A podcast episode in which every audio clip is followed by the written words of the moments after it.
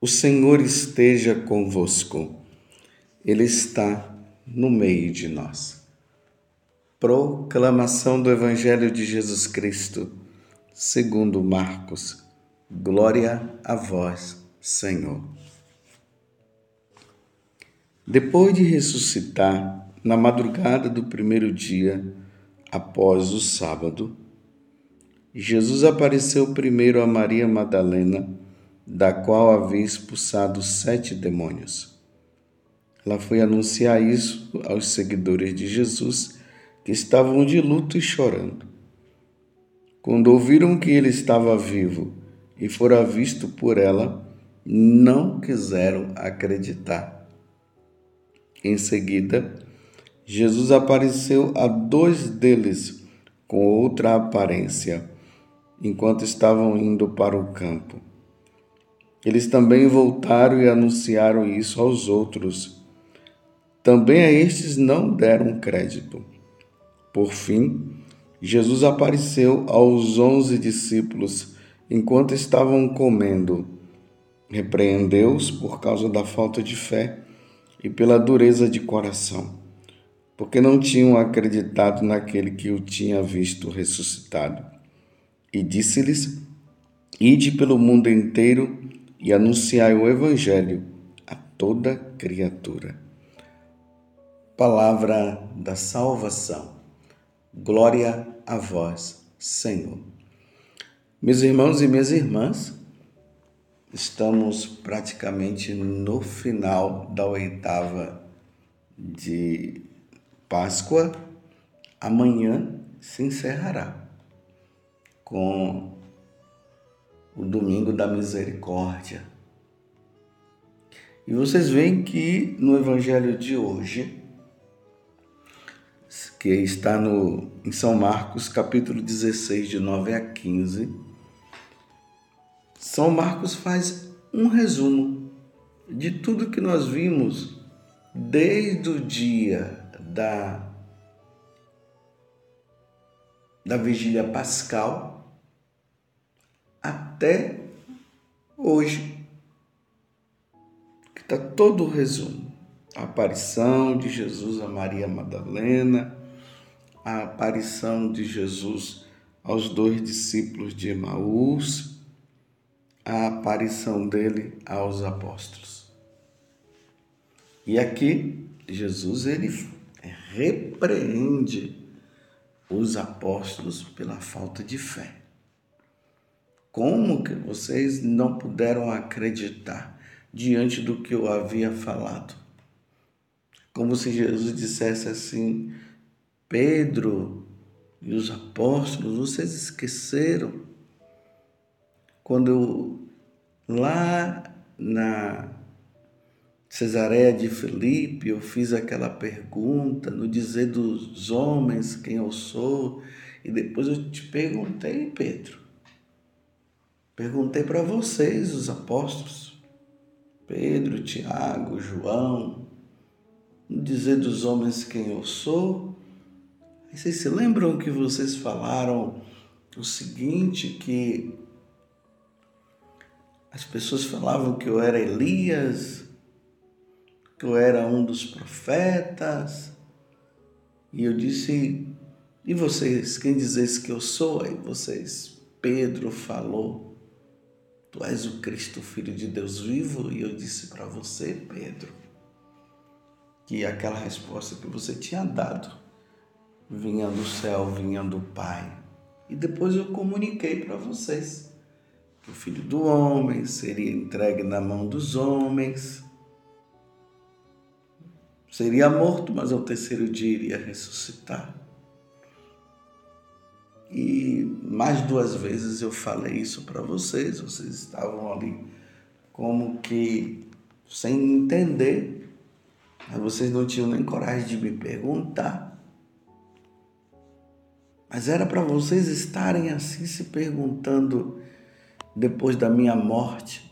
Ele disse que iria ressuscitar. E agora estou aqui diante de vocês. Vocês não acreditaram nas mulheres, mas ok, falta de fé, mas agora que você já tem comprovado a minha aparição, a minha ressurreição, então agora eu te dou uma grande responsabilidade. Eu vos dou uma grande responsabilidade. Ide pelo mundo inteiro e anunciai o Evangelho a toda criatura.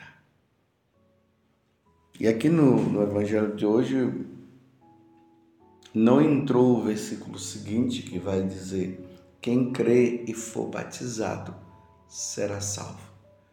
Quem não crê já está condenado. Esse é o envio. Agora, toda criatura, aonde existir o ser humano na face da terra, o Evangelho de nosso Senhor precisa chegar. A boa nova, a boa nova de que nós temos um Deus em três pessoas: o Pai, o Filho e o Espírito Santo que a segunda pessoa da Santíssima Trindade veio à Terra para nos salvar. Salvar de quê? Do pecado, salvar da morte eterna e nos salvar da prisão de Satanás. Tudo isso aconteceu lá no paraíso quando Eva havia desobedecido a Deus junto com Adão. E aí a morte entrou no mundo, o pecado entrou no mundo, a doença entrou no mundo, o roubo entrou no mundo. E essas situações difíceis que nós estamos vivendo entrou no mundo. Então é preciso ir e pregar a boa nova, a boa nova que salva. Por isso que São Paulo depois vai dizer ai de mim se não evangelizar. E esse compromisso que Deus dá, primeiramente aos bispos, aos padres, aos diáconos, essa hierarquia da igreja, esse compromisso de salvar almas. Lembram que quando Pedro Lá no capítulo 5 do Evangelho de São Lucas, ele foi pescar junto com os irmãos e depois eles não estavam pegando nada, e Jesus lança a rede do lado direito, eles lançaram. E eles viram lá o grande milagre. Aí Jesus disse: De hoje em diante tu serás pescadores de homens. Pregar o evangelho é salvar almas. A alma precisa ser salva. Ainda mais que no dia que nós morrermos, a primeira coisa que, que vai ao encontro de Deus é a nossa alma, porque a morte é a saída da alma do corpo. É preciso salvar almas. Mesmo que nós tenhamos que ser presos, mesmo que nós tenhamos de ser mortos por causa desta verdade. O Filho de Deus veio à terra, morreu na cruz. Ele se encarnou, primeiramente, ele teve uma carne igual à nossa, porque ele é Deus, e aí a natureza é, humana, mas que ele tem a natureza divina que ele padeceu sob Pôncio Pilatos, ele morreu, mas ao terceiro dia ressuscitou e que a porta do céu foi aberta. E todo aquele que nele crer será salvo. A única forma do homem se salvar é essa, porque o destino do homem, se ele não acolher Jesus Cristo, ele irá perecer, irá ser condenado porque a nossa ida para a vida eterna vai consistir ou em ir para o céu ou para o inferno, vai depender de como nós acolheremos Jesus. Porque ninguém vai ao Pai, Jesus falou, senão por mim. Ninguém vai ao céu senão por mim, senão pelo meio de nosso Senhor Jesus Cristo. Senão por meio de nosso Senhor Jesus Cristo. Na primeira leitura nós vemos lá. Já Pedro sofrendo, Pedro e João sofrendo, sendo levado lá para o Sinédrio, e ali eles discutindo, querendo calar, e Pedro dizendo que eles não iriam se calar diante da verdade de que Jesus realmente havia padecido, morrido, mas ao terceiro dia havia ressuscitado e eles não podiam ir contra essa verdade. Então ele diz: então julguem vocês, convém a nós é, obedecer aos homens ou a Deus. Meus irmãos e minhas irmãs, nós estamos vivendo tempos difíceis. E cada vez mais nós vamos tendo maior clareza. Há uma perseguição ferrenha à Igreja Católica. Há uma perseguição aos bispos, aos sacerdotes que estão aí pregando o Evangelho estão querendo amordaçar a palavra de Deus, estão querendo acorrentar a palavra de Deus. E a palavra de Deus não pode ser acorrentada. Bem, uma coisa eu sei, não será acorrentada, mas muitos serão acorrentados. E os tempos são difíceis há uma armação que está sendo feita para que o Evangelho de nosso Senhor não seja anunciado. No entanto, o Deus que nós servimos, e ali principalmente na pessoa de nosso Senhor Jesus Cristo, que se encarnou no meio de nós, ele deu uma ordem: ide por todo mundo e pregai o Evangelho a toda criatura, como nós acabamos de ouvir nessa passagem de São Marcos, capítulo 16, de 9 a 15. Ide por todo mundo e pregai o Evangelho, mesmo que seja preciso derramar o sangue. Nós, sacerdotes, os bispos, os religiosos, os diáconos. Não podemos ter medo de anunciar o Evangelho. Não podemos ter medo. É ordem de Deus. E aí nós precisamos olhar a história, a história do cristianismo, do catolicismo.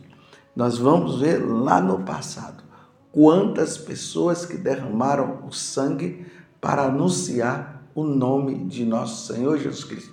Eles foram presos, muitos foram torturados e muitos morreram para anunciar a boa nova. Lembremos dos jesuítas quando vieram aqui ao Brasil e os jesuítas quando levaram o evangelho para muitas nações o quanto que eles sofreram, padeceram. E aí nós vamos vendo também os franciscanos, os dominicanos, todos eles. É só olhar na lista dos mártires da igreja que nós vamos ver. Eles pereceram, mas levaram o evangelho. Passaram por tantas dificuldades. Nós precisaremos pedir a graça ao Espírito Santo que ele nos dê força nós não podemos ter medo, medo por causa de processo, medo por causa de, de prisões, medos até, medo até por causa de morte. Porque é uma questão de salvação de almas. Essa história de que todo mundo se salva, que cada um tem que ficar no seu, no seu quadradinho, isso não, não se aplica ao catolicismo. Porque é nosso Senhor, é Deus quem disse. Jesus mesmo falou. Assim como me perseguiram, vão perseguir vocês. Agora, claro, meus irmãos, a mensagem do Evangelho, o anúncio de que Jesus Cristo é o Senhor, que só nele há salvação. Quando é anunciado, não é anunciado para forçar. Ninguém pode ser forçado a se tornar católico, a se batizar. Não, ninguém é forçado. A pessoa ouve e ela decide. É assim que o evangelho deve ser anunciado. A igreja nunca vai forçar, é, pegar a pessoa, prender, dizer para ela que se ela não aceitar Jesus, ela vai levar um tiro na cabeça. Não, não, nada disso. Essa essa pregação ela acontece na liberdade. E cada um acolhe se quer se vai querer ou não. Jesus não forçou ninguém. Por isso a igreja não vai forçar ninguém. Cada um é livre para aceitar a sua divindade, cada um é livre para seguir o seu Deus, mas eu quero dizer que o Deus verdadeiro se não passar por meio de Jesus Cristo que nos leva ao Pai na força do Espírito Santo, me desculpe, meus irmãos, é adorar a divindade falsa. Jesus Cristo não é um, um Deus a mais. Jesus Cristo é Deus e ele provou isso. Ele provou quando ele andou sobre as águas. Ele provou quando ele mandou o vento calar e, a, e o mar também, quando eles estavam ali na agitação daquela barca. Quando ele transformou a água em vinho. Quando ele multiplicou os pães. Quando ele expulsou o demônio de muitas e muitas pessoas. Quando ele ressuscitou Lázaro e tantos outros que ele ressuscitou e também quando ele morreu. E ao terceiro dia ele ressuscitou. E ele provou que era ele mesmo, ele mostrou as chagas. Ele comeu com os apóstolos para mostrar para eles que ele não era um fantasma. E os apóstolos viram, depois de um tempo de instrução que Jesus deu, após a ressurreição, eles viram Jesus subindo para o céu. Está lá nos Atos dos Apóstolos, no capítulo 1, nós vamos ver. No capítulo 28 do Evangelho de São Mateus, lá fala também que Jesus subiu, sentou-se à direita do Pai. E ele disse que ele estaria conosco todos os dias até, o fim, até os fins dos tempos.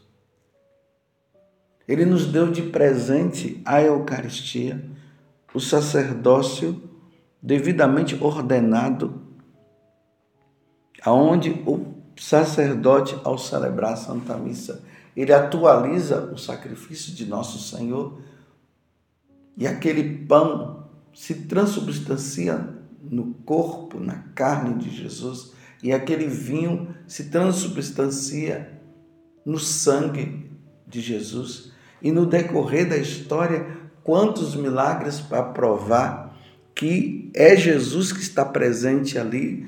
Nós temos o milagre de Lanciano. E assim por diante. É preciso salvar almas. E nós não podemos nos intimidar e não podemos também nos deixar levar pelas ideologias que toda religião salva, que todo mundo está salvo, que todo mundo vai para o céu.